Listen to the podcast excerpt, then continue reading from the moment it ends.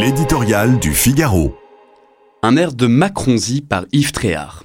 La première journée du gouvernement Attal aura été celle du poids des mots et du choc des photos.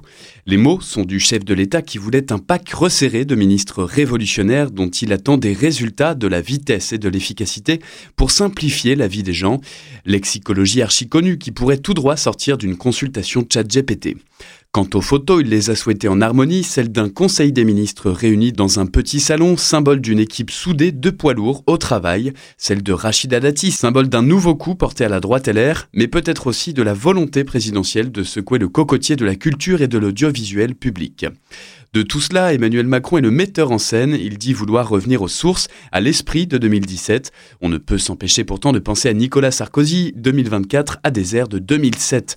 Dans les mots d'ordre, les postures et les acteurs, Dati, fidèle d'entre les fidèles de l'ex-locataire de l'Élysée, Le Maire, Darmanin, Vautrin, sans oublier Le Cornu et Berger qui était alors dans l'ombre. L'ancien chef de l'État œuvre-t-il en coulisses?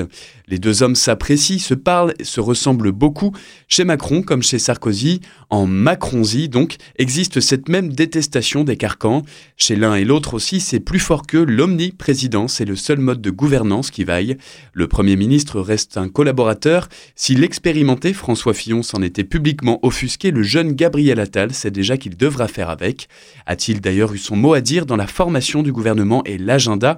Il est prévenu, son discours de politique générale n'interviendra qu'après la prochaine intervention télévisée du président. L'ambiance est à la relance, comme si le second quinquennat ne faisait que commencer. De la dette à l'insécurité, des services publics à l'immigration, la pile des urgences attend cependant des actes, de fermes et courageuses décisions, pas des mots et des photos pour la galerie.